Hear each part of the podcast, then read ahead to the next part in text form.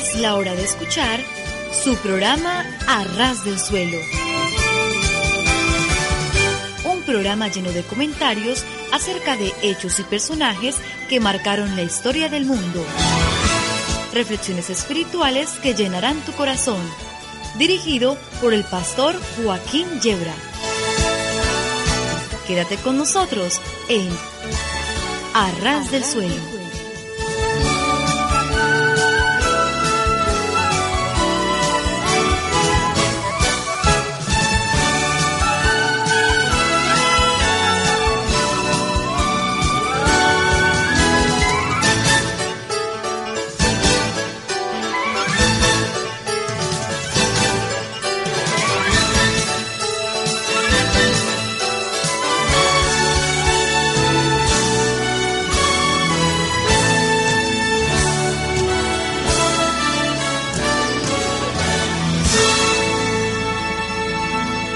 Sí, sí, sí, estar a ras del suelo es de lo mejor que nos puede ocurrir, porque si tropezamos y caemos, nos hacemos poco daño.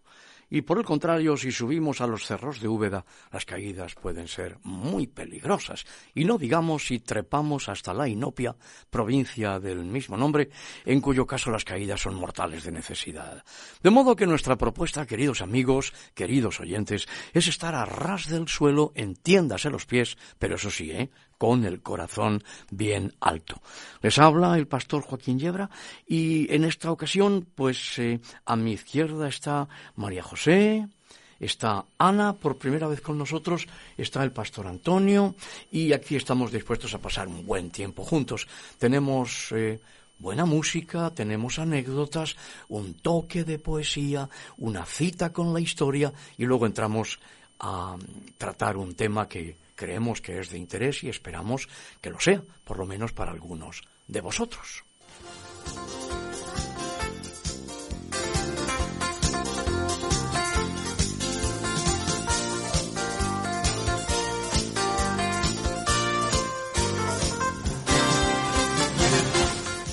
Una niña se perdió en una ocasión en el corazón de una intrincada selva. Se sabía que estaba allí, pero no había medio de encontrarla. Toda la aldea se movilizó en su búsqueda y después de bastantes esfuerzos, a alguien se le ocurrió que lo mejor sería formar mano con mano un inmenso círculo e ir poco a poco estrechándolo con la esperanza de encontrarla en algún punto dentro de aquel círculo. Bueno, pues así lo hicieron y poco después de empezar a cerrar el círculo se encontraron con la niña, porque el amor es un círculo. Por eso es que el anillo que llamamos alianza es bien redondico. Los círculos no tienen ni principio ni fin. Por eso el amor no tiene fin. Por eso Dios es amor.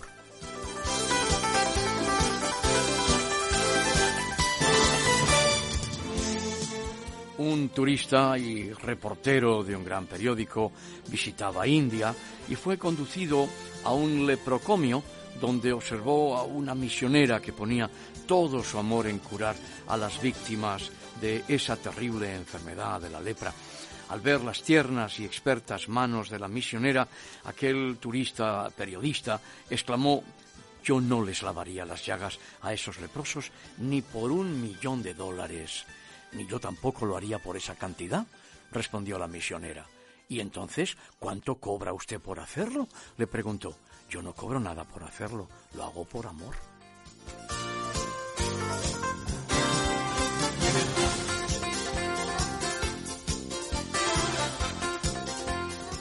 En la inmensa soledad del África ecuatorial estableció el doctor Alberto Schweitzer un hospital. ¿Cuál fue el motivo que le impulsó a un sacrificio tan grande? Pues en su libro titulado Entre el agua y la selva virgen, el doctor Schweitzer describe el final de una operación. La operación ha terminado y en la semi-oscuridad de la selva vigilo el despertar del enfermo. Apenas ha recuperado su sentido. Me mira y exclama, no tengo dolor, no tengo dolor. Su mano busca la mía y no la suelta. Y entonces empiezo a decirle a él y a los demás que están en la sala que el Señor Jesucristo es quien le ha dicho al médico y a su esposa que fueran a aquel lugar.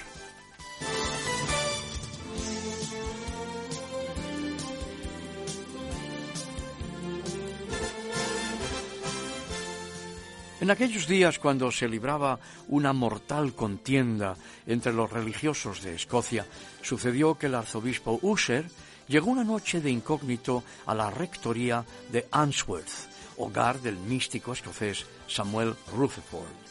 Este le recibió con su característica hospitalidad. Era costumbre que los miembros de la familia, criados y huéspedes, se reunieran los sábados por la noche para ser catequizados por el ministro y examinarlos de sus conocimientos de la Biblia. La pregunta que se le hizo al huésped aquella noche fue ¿cuántos mandamientos hay? A lo que él contestó once. Los presentes se quedaron atónitos ante su asombrosa ignorancia, y a la mañana siguiente Rutherford salió muy temprano, según era su práctica, a meditar y orar en un cercano bosquecillo. ¿Cuál no sería su sorpresa cuando al llegar a aquel lugar halló ante sí, entre los árboles, una forma humana arrodillada? Resultó ser su huésped de la noche anterior. El arzobispo reveló a Rutherford su identidad y éste lo invitó a dirigir el servicio religioso de la mañana. El texto que el predicador tomó para su sermón fueron las palabras de Cristo Un nuevo mandamiento os doy, que os améis los unos a los otros. El ministro de Answorth, que se hallaba sentado al lado de su esposa entre los fieles, le susurró a su esposa Ahí tienes el undécimo mandamiento. En aquellos días las luchas de aquellos dos espíritus selectos disfrutaban de la comunión de los santos.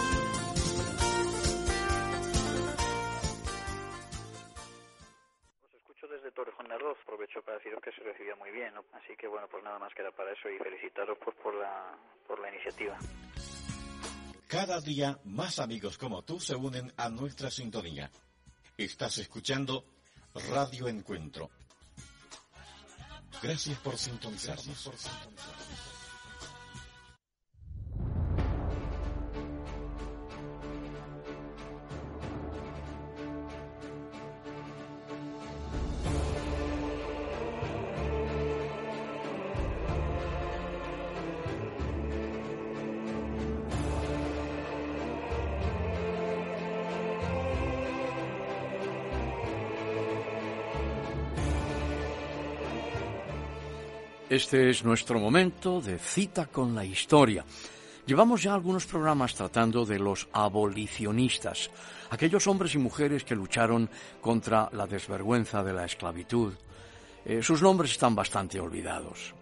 A veces nos encontramos con ellos, nosotros hemos hecho una pequeña investigación y nos hemos encontrado con muchos nombres bastante desconocidos, bastante ignorados. Están en los anaqueles de la historia cubiertos de polvo y nosotros nos encargamos aquí a ras del suelo, entiéndase los pies pero con el corazón bien alto, de desempolvarlos y compartirlos con vosotros.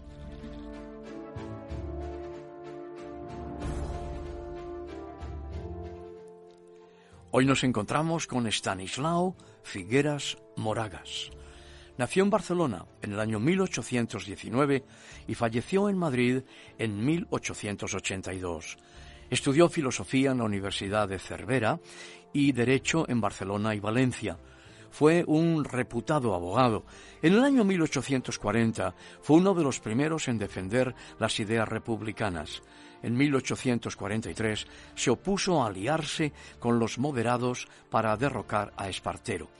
En el año 1851 fue diputado por Tarragona y en 1854 miembro de la Junta Revolucionaria. Aquel año fue uno de los 21 diputados de las constituyentes que se pronunciaron contra la monarquía. Volvió a ser elegido diputado en el año 1862, en esta ocasión por Barcelona el día 12 de mayo de 1867, durante la dictadura del general moderado, entre comillas, Narváez, fue detenido y más tarde desterrado a Pamplona. Durante la Revolución de 1868 fue miembro del Comité Revolucionario de Madrid, en donde fundó el diario republicano La Igualdad. Fue elegido diputado en las Cortes Constituyentes en cuatro distritos, Barcelona, Madrid, Vic y Tortosa. En las siguientes Cortes volvió a ser elegido diputado. En el año 1873, con la proclamación de la República, tras viajar a Barcelona a calmar la impaciencia de los federales catalanes que deseaban proclamar el Estado catalán, fue nombrado presidente del primer gobierno de la República. Fue durante su presidencia que la Asamblea Nacional aprobó el día 22 de marzo de 1873 la ley de abolición de la esclavitud en la isla de Puerto Rico, en aquellos momentos provincia española. Las dificultades de la situación política, el fallecimiento de su esposa y problemas de salud le abatieron psicológicamente y dimitió alejándose de la política. Desaparecida la República, intentó reagrupar a los republicanos y llegó a fundar en el año 1880, antes de que su salud empeorara, el Partido Republicano Orgánico. Fue elegido vocal en las juntas directivas de la Sociedad Abolicionista Española en los años 1868 y 1870 y presidente de la misma en 1880.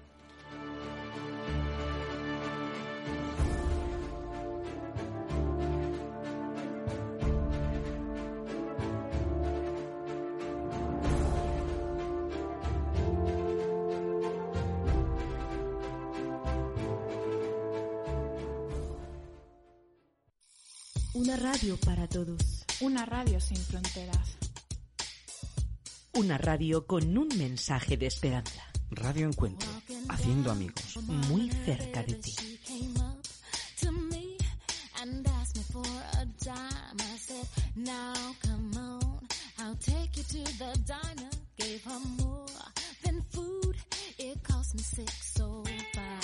People don't need just money,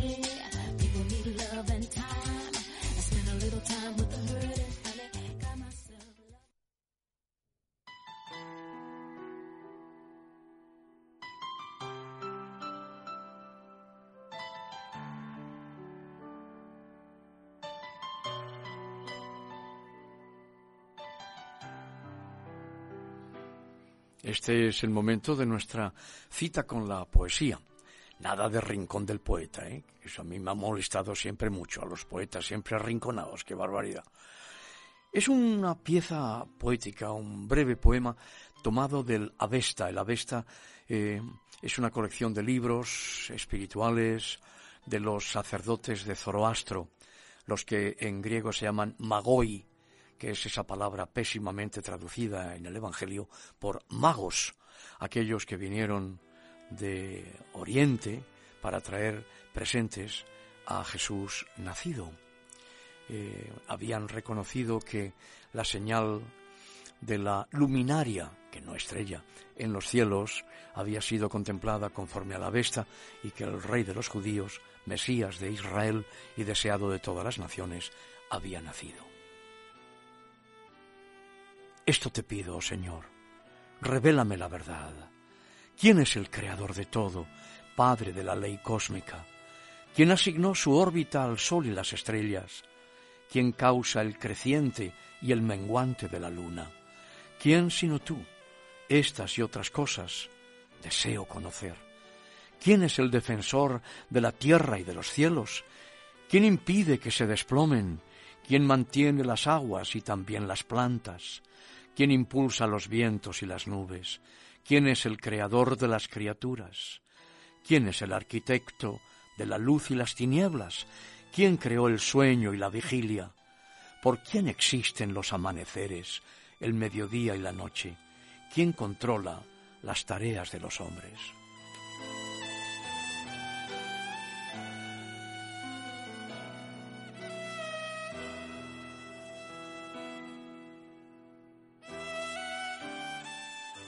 El pastor Antonio Gómez Carrasco, pastor, compañero en el ministerio, hermano en Cristo, amigo, me dedicó un poema que yo quiero compartir también con otros. Lo quiero compartir con el pastor Antonio, Antonio Aguilar, que está aquí a mi derecha. Y por los fenómenos electromagnetofísicos de la radio, no está a vuestra derecha ni a vuestra izquierda.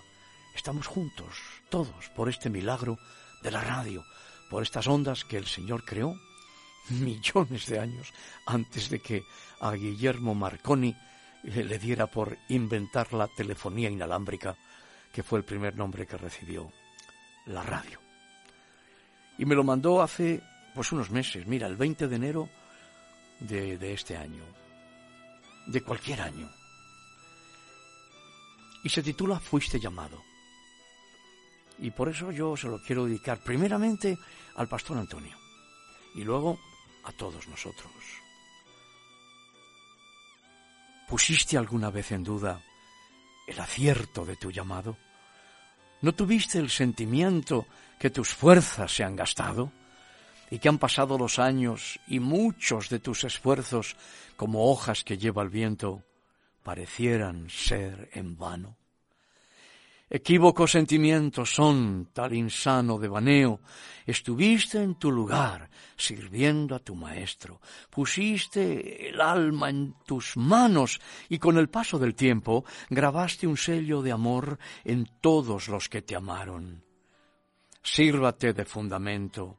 Cuando de pensar se trata, que la palabra vibrante, la que proclamó el gran siervo, ha de ser tu recompensa afirma tu llamamiento, que las huellas que has dejado serán tu mejor cimiento.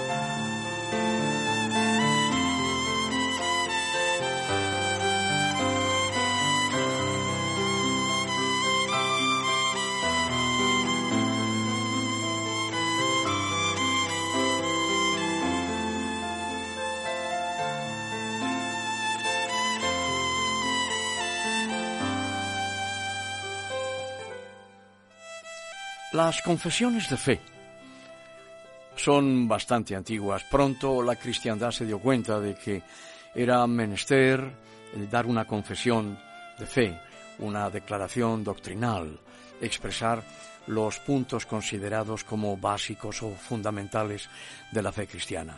Si no hubieran surgido sectas extrañas, si la doctrina fundamental de la Iglesia de Jesucristo no se hubiera visto atacada por tantos frentes, seguramente que nunca se hubieran redactado esas confesiones de fe. Pero también es verdad que la Escritura contiene esas confesiones en forma muy amplia. Y hoy queremos tratar de la confesión cristiana, entendida como la vida de Cristo, que consideramos es la menos filosófica de las maneras de presentar la confesión de fe de los cristianos, la vida de Jesucristo en la primera carta universal de San Juan. Eh, esas confesiones de fe y el papel de Jesús de cara a la actuación del creyente, creemos que son naturalmente pues eminentemente cristológicas y por eso es que vamos a dedicarnos a hablar un poquito de ellas. Eh, eh, por ejemplo, eh, comenzando ya con el eh, capítulo 2 de la primera carta universal del apóstol San Juan y en el versículo 22 ya hay una pregunta bien clara y directa. ¿Quién es el mentiroso? sino el que niega que Jesús es el Cristo, es decir, el Mesías. Este es el anticristo, el que niega al Padre y al Hijo. Ese es el mentiroso por excelencia. O en el capítulo 4 de esta carta universal, el versículo 2 nos dice, en esto conoced el Espíritu de Dios. Todo espíritu que confiesa que Jesucristo ha venido en carne es de Dios. En el versículo 15 añade, todo aquel que confiese que Jesús es el Hijo de Dios, Dios permanece en él y él en Dios. En el capítulo 5, el versículo 1 dice, Todo aquel que cree que Jesús es el Cristo es nacido de Dios, y todo aquel que ama al que engendró, ama también al que ha sido engendrado por él. En el versículo 5 añade, ¿quién es el que vence al mundo? Sino el que cree que Jesús es el Hijo de Dios. Y el 6 añade, este es Jesucristo, que vino mediante agua y sangre, no mediante agua solamente, sino mediante agua y sangre. Y el Espíritu, el Espíritu Santo, es el que da testimonio, porque el Espíritu Santo es la verdad. Pues eh, a la luz de lo que acabamos de leer, es evidente que, que ser creyente eh, es creer, pero ser discípulo es comportarse como Jesús se comportó. ¿No es así? Pastor Claro, la palabra creyente es una palabra que nos puede inducir a muchos errores, porque Jesucristo es el fiador. Jesucristo es el autor y consumador de la fe.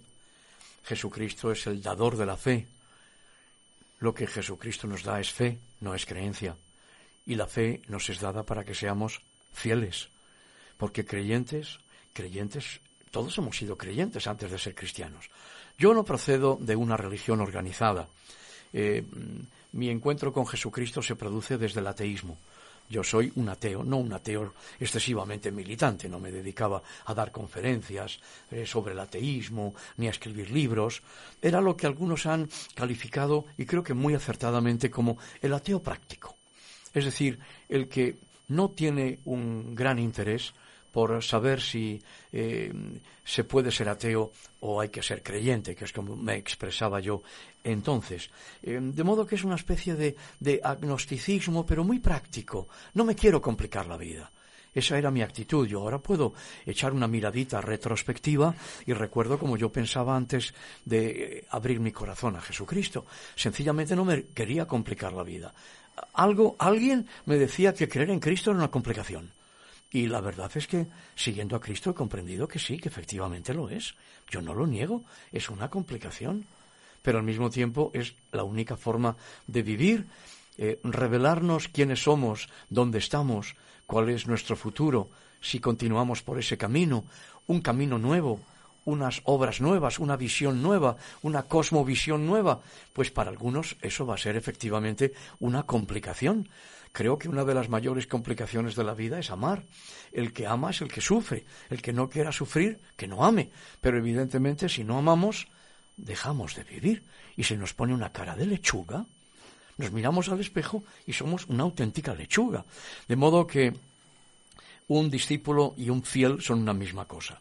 Un creyente, bueno, pues todos podemos creer eh, sin ser fieles. Eh, podemos creer y de hecho creemos lo que queremos creer y no, no creemos lo que no queremos creer. Por eso aquí defendemos esa tesis con mucho respeto a los hermanos que prefieren emplear la palabra creyente, pero asegurándoles de que si por creyente entienden fieles, perfecto. Si por creyente no entienden fieles, entonces da lo mismo ser creyente que no ser creyente. El fiel ha de comportarse como Jesús se comportó. Si me amáis, guardad mis mandamientos. Por eso en el capítulo 2 de esta primera de Juan y en el versículo 6 se nos dice claramente, el que dice que permanece en Jesucristo debe andar como él anduvo.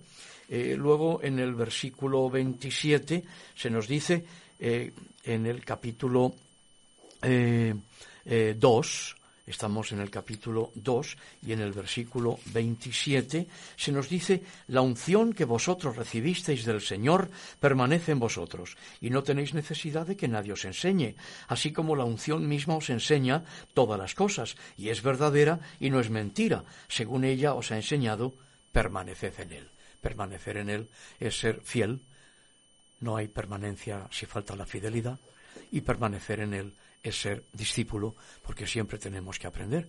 Y quien nos enseña es la unción.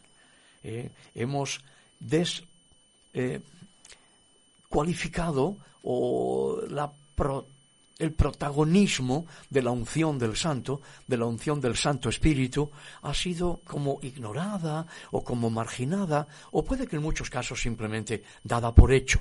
Y por eso es que se le da tanto crédito al hombre, olvidando que quien enseña es la unción. Por eso hombres y mujeres con unción enseñan, porque la unción en ellos, en ellas, es la que enseña. Pero cuando olvidamos esto, podemos muy fácilmente deificar a las personas, darles un reconocimiento que no les corresponde. Mejor sería el respeto que todo ser humano merece y dar gracias a Dios por esa unción que sin duda alguna vemos en mujeres y en hombres, en hombres y en mujeres, que Dios utiliza para ayudarnos a seguir en el camino. Eh, fijémonos, por ejemplo, en el capítulo 3, estamos todo el tiempo en Primera de Juan, ¿eh? capítulo 3 y versículo 23. Este es su mandamiento, que creamos en el nombre de su Hijo Jesucristo y nos amemos unos a otros como nos lo ha mandado. Eh, y en el capítulo 5, el último capítulo de esta primera epístola de Juan, se nos dice el versículo el versículo 1, todo aquel que cree en Jesús, eh, que Jesús es el Cristo, el Mesías, es nacido de Dios, y todo aquel que ama al que engendró, ama también al que ha sido engendrado por él.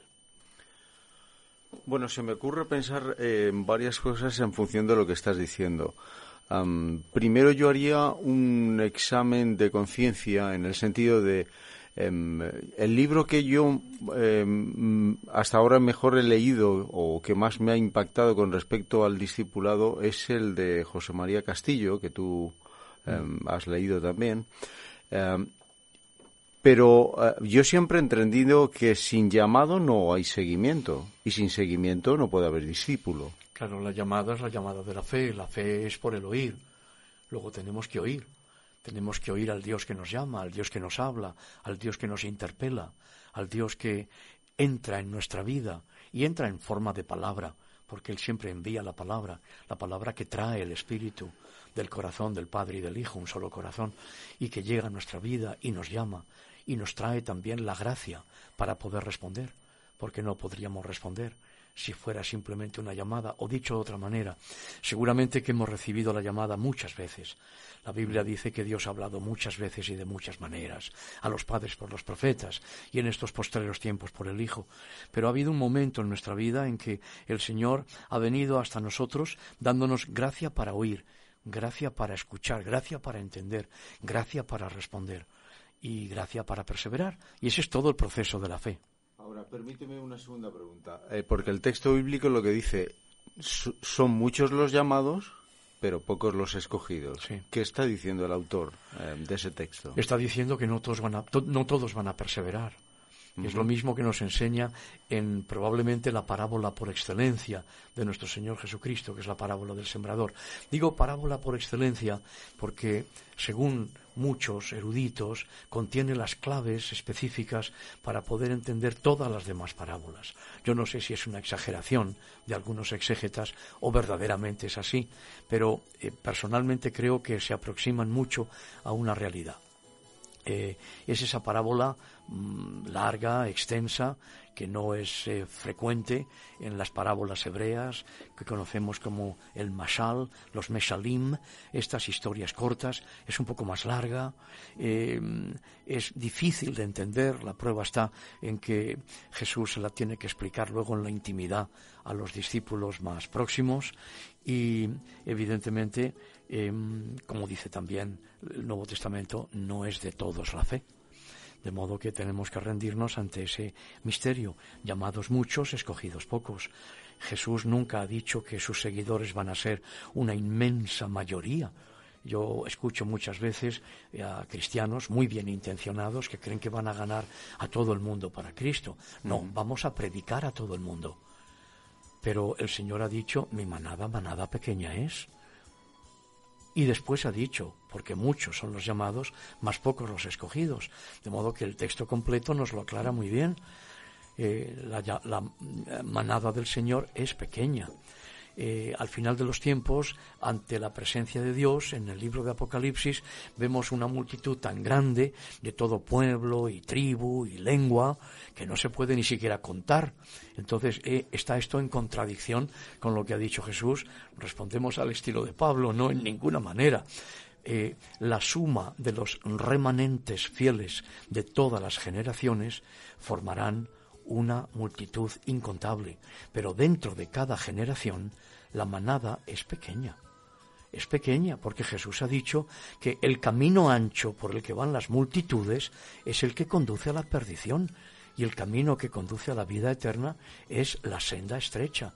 De modo que entendemos las buenas intenciones de muchos, nosotros entendemos que lo que tenemos que hacer es proclamar el Evangelio, anunciar la buena nueva, de la salvación, del perdón que Dios ofrece a todos los hombres en Cristo Jesús, interceder por todos. Y ahí empieza y termina nuestra labor. Pero Jesús, quiero repetirlo, ha dicho, uno, mi manada es pequeña. Muchos los llamados, pocos los escogidos. Dos, mi camino es estrecho. El camino ancho es para las multitudes que se pierden. Y la gran multitud al final de los tiempos es la suma de los remanentes de todas las generaciones, de todos los tiempos.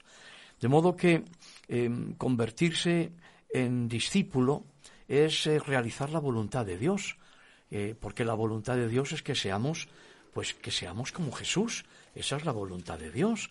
Fijaros cómo en el capítulo 3, estamos siempre en Primera de Juan, capítulo 3, versículos 1 y 2. Mirad cuál amor nos ha dado el Padre para que seamos llamados hijos de Dios. Por esto el mundo no nos conoce, porque no le conoció a Él.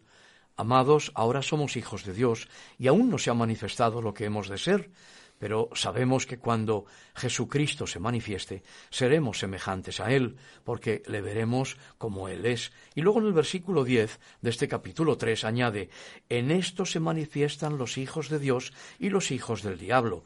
Todo aquel que no hace justicia y que no ama a su hermano, no es de Dios. El contenido por lo tanto, de las confesiones de fe y de los mandamientos es siempre la vida centrada en Jesucristo.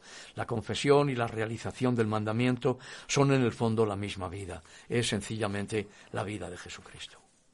La confesión concreta de Jesús, como venido en, carne, en sarki, médula de la confesión, según Primera de Juan, y la forma concreta en que se vive esta confesión, eh, ha de estar íntimamente, han, estar de, han, de estar íntimamente eh, entrelazadas. Conviene recordar que la cristología de Juan pues no está simplemente formulada en un conjunto de afirmaciones, sino que está arraigada en los hechos.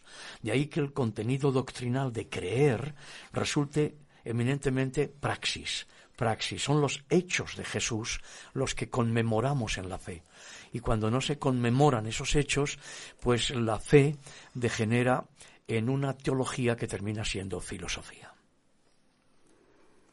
Entonces Jesús es nuestro ejemplo de vida. Eh, ¿Crees, Joaquín, que Jesús es la forma concreta de cómo Dios piensa que el hombre debe vivir?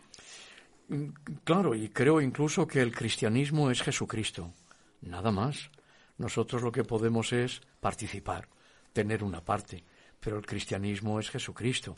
Para la primera carta de Juan, que es en la que nos estamos centrando en este día, como para el Evangelio de Juan, pues Jesús es la forma concreta, efectivamente, en la que Dios piensa que el hombre debe vivir y al mismo tiempo eh, Jesús es el que vive de hecho en el creyente.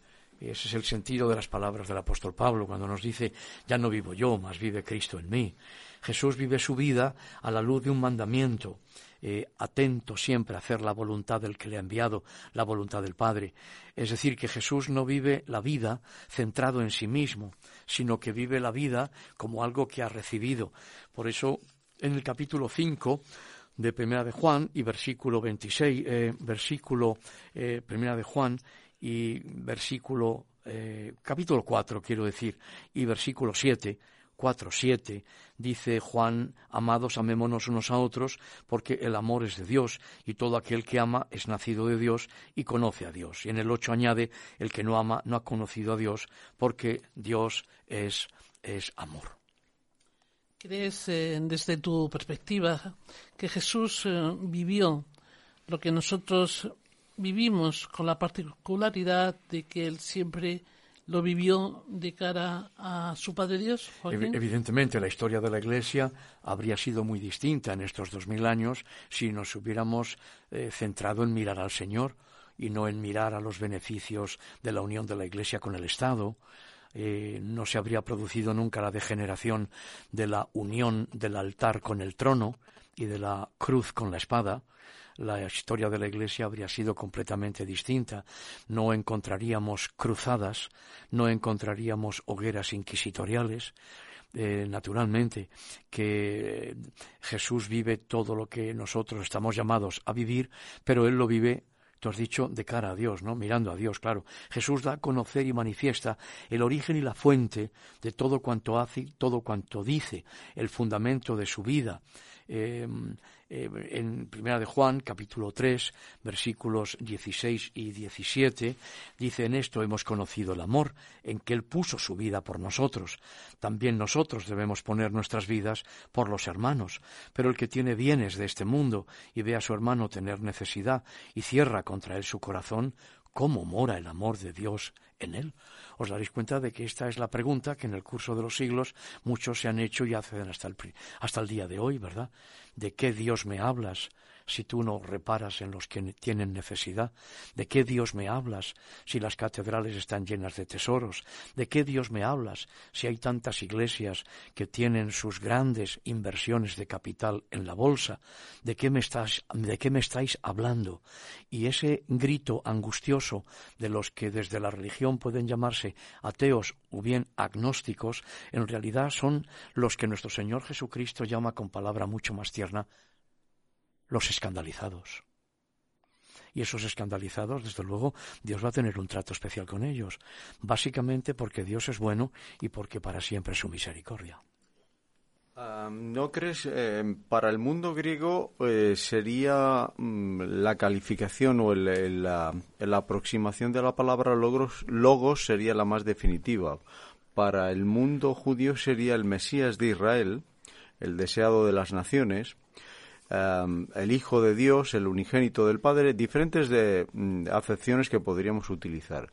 Ahora, cuando miramos a la figura de Jesús, lo que encontramos fundamentalmente, ahí encontramos a Dios también, pero es para el mundo cristiano. Yo que trabajo dentro del ámbito eh, musulmán, yo hasta ahora per- personalmente, yo lo he realizado así, nunca he presentado la figura de Jesús como una exigencia. Eh, siempre eh, para no escandalizar al mundo musulmán o a las personas que se acercan en ese contexto, siempre hablamos de el eterno, el altísimo o Dios. Eh, creo, a riesgo de que yo me equivoque, eh, que Jesús sigue estando ahí, sin necesidad de eh, exagerar. Porque, ¿Por qué digo esto? Porque en muchos ámbitos eh, se exige inmediatamente al no cristiano que haga la confesión eh, de fe eh, basada en la manifestación en, eh, en la palabra Jesús. Y sin embargo, eh, yo creo que Dios está en Jesús, yo creo que está en, en el Logos, yo creo que está en el Mesías. Es nuestra particularidad, desde mi perspectiva, llámese cristiano, judío o como me llame. Pero el amor de Dios está manifestado en las diferentes figuras, ¿no es así? Claro, eh, sí, yo estoy básicamente de acuerdo contigo. Eh, la exigencia de la confesión de Jesús a la persona que entra en contacto con nosotros es algo que el propio Jesucristo nunca exigió. Y los evangelios son muy claros al respecto. Eh, por otra parte, tenemos algún dato en la historia, yo creo haberlo comentado alguna vez aquí en radio. Em, eh, parémonos a pensar en, en aquella España en la que finalmente eh, aquella España de las tres culturas que tuvieron un tiempo de vivir en paz y en armonía, aquella España de, del rey Alfonso X el Sabio, aquella España eh, riojana de tierra de pan y vino, como el hijo, símbolos de la abundancia, eh, donde convivían los judíos, los cristianos y los musulmanes, y había un gran respeto. Hay un dato muy curioso y es cuando eh, brota eh, la vena más dura de intransigencia, la que va a conducir hasta en 1492 con el decreto de expulsión de los judíos de los reinos de Castilla y del reino de Castilla y de los demás reinos eh, bajo los reyes católicos en ese momento de la España incipiente cuando surge España como Estado moderno y surge tristemente con un acontecimiento tan doloroso como es la expulsión de los españoles judíos, los más españoles de todos, eh, por lo menos los que más tiempo llevaban en este solar patrio, eh, a los que optan por quedarse y se les exige una confesión de fe, eh, ellos hacen su confesión de fe y después se van a la sinagoga y continúan siendo judíos y continúan guardando el Shabbat y sus eh, vecinos, enemigos, están siempre el sábado mirando la chimenea para ver si sale humo o no, lo que indica si están haciendo pan o no y lo que indica si su conversión ha sido genuina o no. Claro, para aquellos judíos eh, recitar una confesión de fe no tenía ninguna importancia. Entonces, pues no les importaba hacer la confesión de fe y continuar siendo lo que habían sido siempre, y lo que conocemos en la historia como el criptojudaísmo, los judíos en secreto. Eh, ¿Por qué? Pues porque la confesión de fe entendida desde la cultura occidental no tiene ningún valor. Confesar a Jesucristo es andar como Jesús anduvo. Confesar a Jesucristo es caminar por los mandamientos de Jesús. Confesar a Jesucristo es pisar sus huellas. Confesar a Jesucristo es mostrar en nuestra vida que Él es nuestro Señor y Salvador. Hacer mil discursos no significan nada. Imagínate mil discursos para alguien que tiene hambre, pues no le van a quitar el apetito, ¿verdad? Ni va a acabar con ninguna hambruna repartir folletitos. Eh, y esa es una realidad tangible, la tenemos delante de nosotros, solo nuestro pecado no nos permite ver estas cosas, pecado en la forma de elemento edulcorante de la conciencia.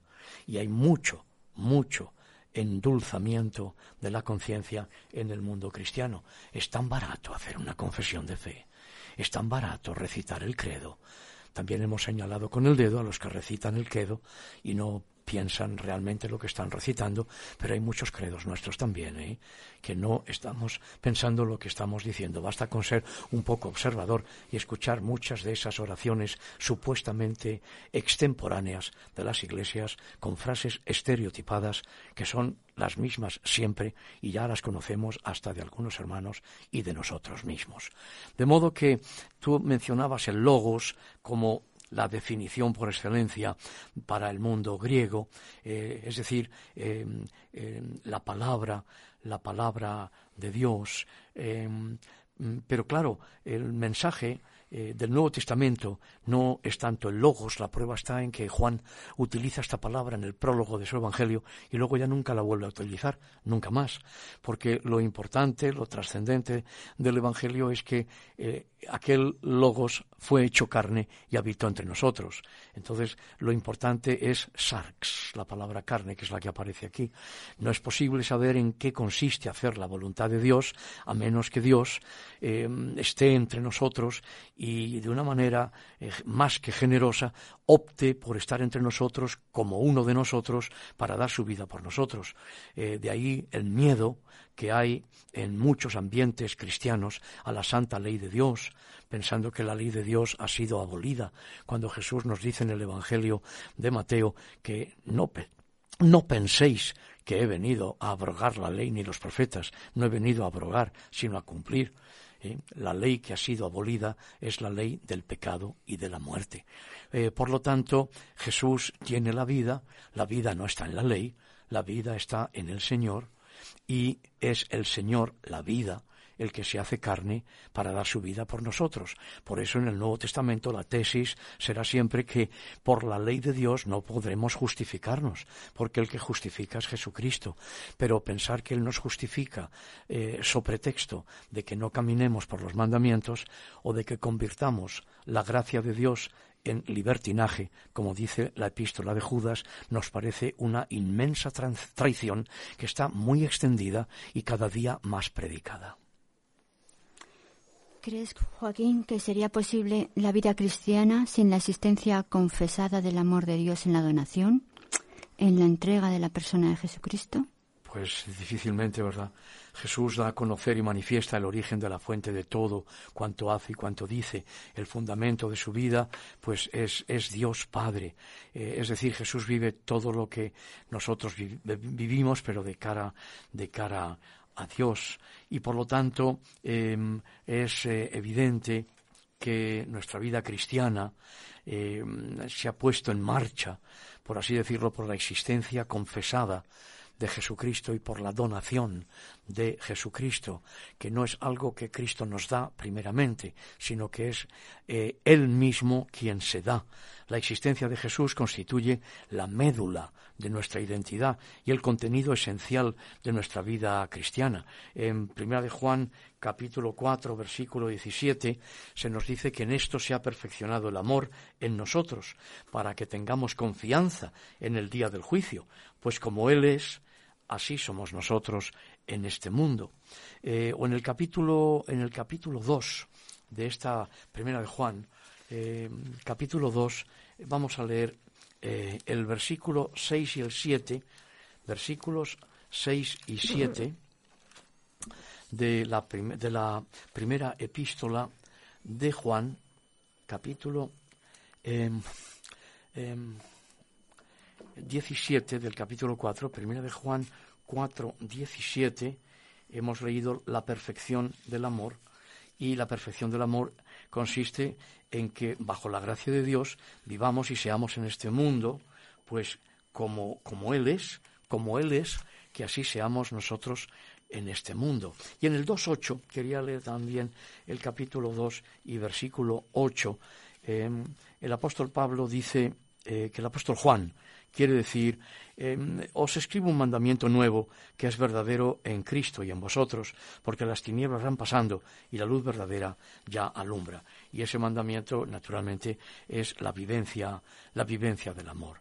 Em, son los dos grandes argumentos de, Juan. Por una parte, mostrar que el verbo es Dios, pero que se ha hecho carne para estar entre nosotros, porque él vive un momento en el que ha surgido ya una secta de los primeros momentos de la historia de, de la Iglesia cristiana eh, y, esa secta lo que está enseñando es que Jesucristo es Dios, pero que tiene apariencia de hombre, pero solo es una apariencia, como si fuera un holograma.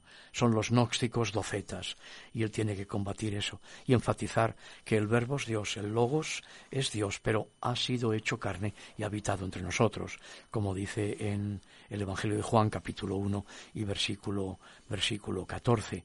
Eh, en el capítulo 4 de esta primera de Juan y versículo 4, dice, hijitos, vosotros sois de Dios y los habéis vencido, se refiere a los gnósticos, porque mayor es el que está en vosotros que el que está en el mundo. De modo que eh, podemos decir que el contenido eh, esencial de nuestra vida cristiana es Jesucristo.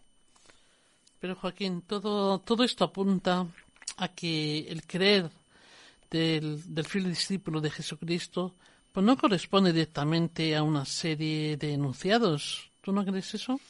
a una confesión verbal. No, no, claro, por lo mismo que hemos dicho antes.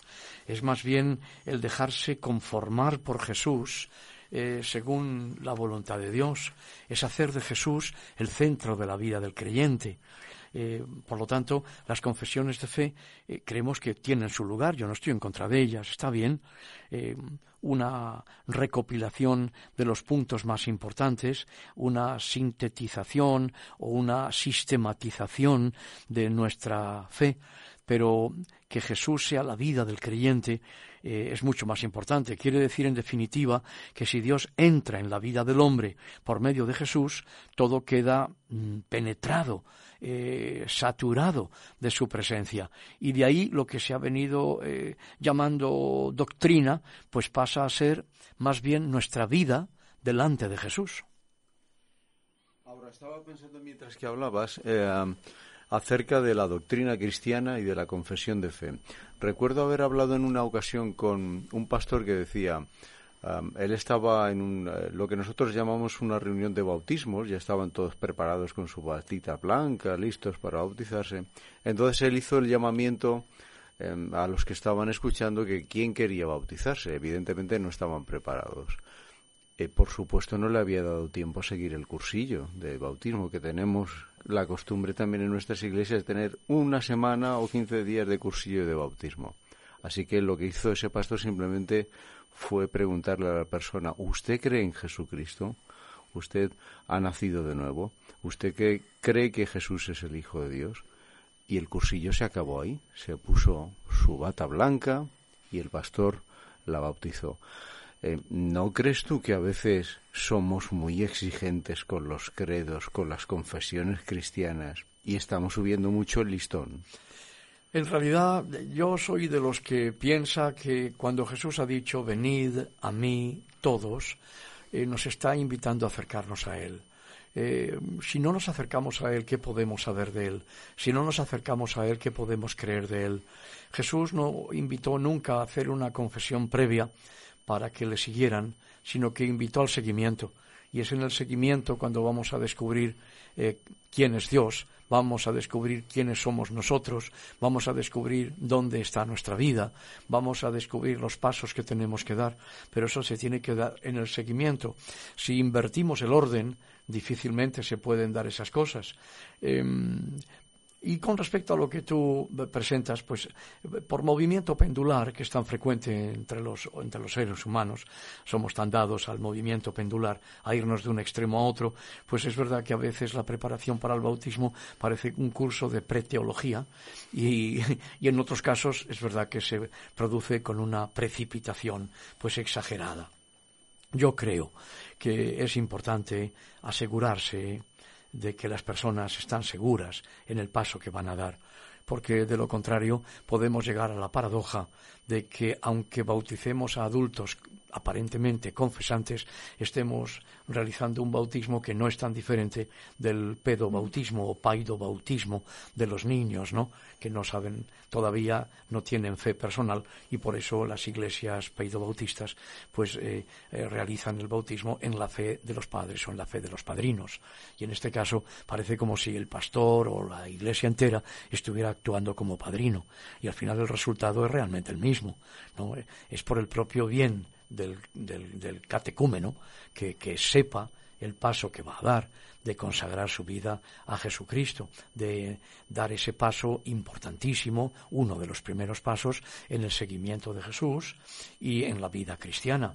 También es verdad que por ese mismo movimiento pendular hemos conocido hermanos que eh, han abierto su corazón a Jesús, creen en Jesús, tienen a Jesús como su Señor y Salvador, pero quizás confundidos ellos mismos o les han hecho confundirse, piensan que tienen que ser perfectos para bautizarse. Entonces, claro, se van a morir sin bautizarse, es evidente, porque la perfección pues no, no está aquí. Eh, de modo que en esto, como en tantas otras cosas, yo creo que hay unos puntos de equilibrio muy sencillos, están en la palabra del Señor y bien haremos si lo seguimos. En esta primera carta de Juan, como en el resto de las Sagradas Escrituras, la distinción entre doctrina y praxis resulta ser una distinción absolutamente artificial. Em, sí, yo creo que sí. Creo que es verdaderamente artificial. Em, la doctrina em, es sencillamente una recopilación de forma sistemática, resumida, eh, pues de las enseñanzas de Jesús, de la vida de Jesús, es sencillamente eso, no es otra cosa. Em, lo que ocurre es que con frecuencia pues está expresada con palabras que muchas veces nadie entiende, se han introducido términos muy filosóficos, se han introducido términos eh, teológicos y el resultado final es que muchas veces pues las personas lo repiten sin saber qué dicen. Eh, se parece mucho también, en cierto modo, a lo que ocurría pues cuando los, eh, la misa se celebraba en latín y la inmensa mayoría del pueblo no conocía ni una palabra de latín, pues simplemente la repetía. Y nosotros, sin darnos cuenta, podemos inventarnos nuestro latinajo, que en este caso no tiene nada que ver con el latín, pero que son unas palabras a veces bíblicas arcaicas, que no se utilizan ya en la vida moderna, o palabras tomadas de la, em, vamos a decir, la teología popular, la que casi todo el mundo cree que conoce y sabe, y que la utiliza, utiliza ese léxico y se sienten muy bien, pero les deja absolutamente incomunicados con los demás. Mi pastor hablaba muchas veces del lenguaje de Canaán de Galilea, decía, que solo se entendía en Canaán y no fuera. Y por eso, claro, la doctrina puede convertirse en una antidoctrina, es decir, contraria al propio propósito de la doctrina, sin pretenderlo.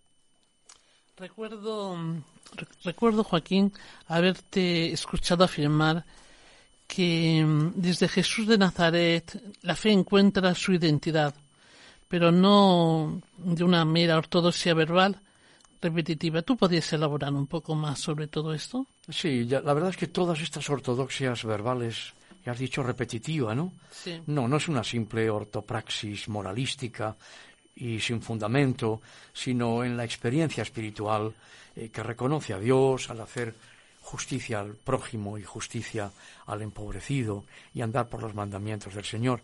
De ahí que en la primera carta de Juan eh, los que acogen el amor de Dios son los que viven y los que no acogen el amor no viven. La negación de la verdad, de la luz, de la vida, pues es la nada. En términos bíblicos es la vanidad, el vacío, la vacuidad, la falta de contenido y por eso los que odian no tienen vida definitiva en ellos, como dice 3.15, primera de Juan 3.15, todo aquel que aborrece a su hermano es homicida.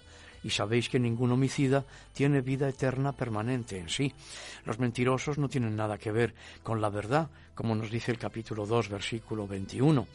Eh, ninguna mentira procede de la verdad dice 2.21, los que odian al hermano son los que aman al mundo y sus codicias, es decir, los que viven encerrados en sí mismos, en su propia luz, y la luz propia es oscuridad, en su propia verdad, y la propia verdad es la mentira, o en su propia vida, y la propia vida es muerte, porque en muerte termina. No nos da tiempo para elaborar más, yo creo que hemos dado un buen repaso de la vida de Jesús en la primera de Juan, o dicho de otra manera, la doctrina cristiana fundamental eminentemente práctica en la primera carta del apóstol San Juan.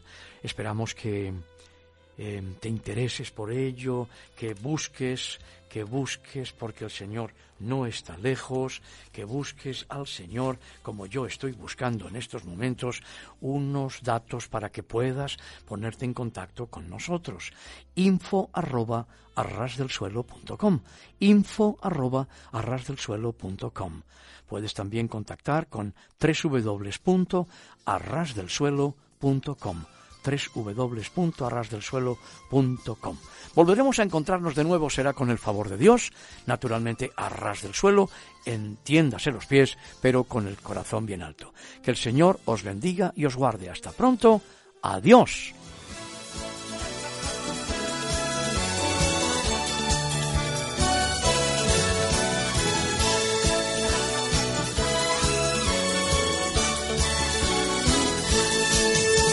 Gracias por acompañarnos en una emisión más de Arras del Suelo, dirigido por el pastor Joaquín Yebra. En nuestro próximo encuentro tendremos más noticias de interés para ustedes. Hasta entonces.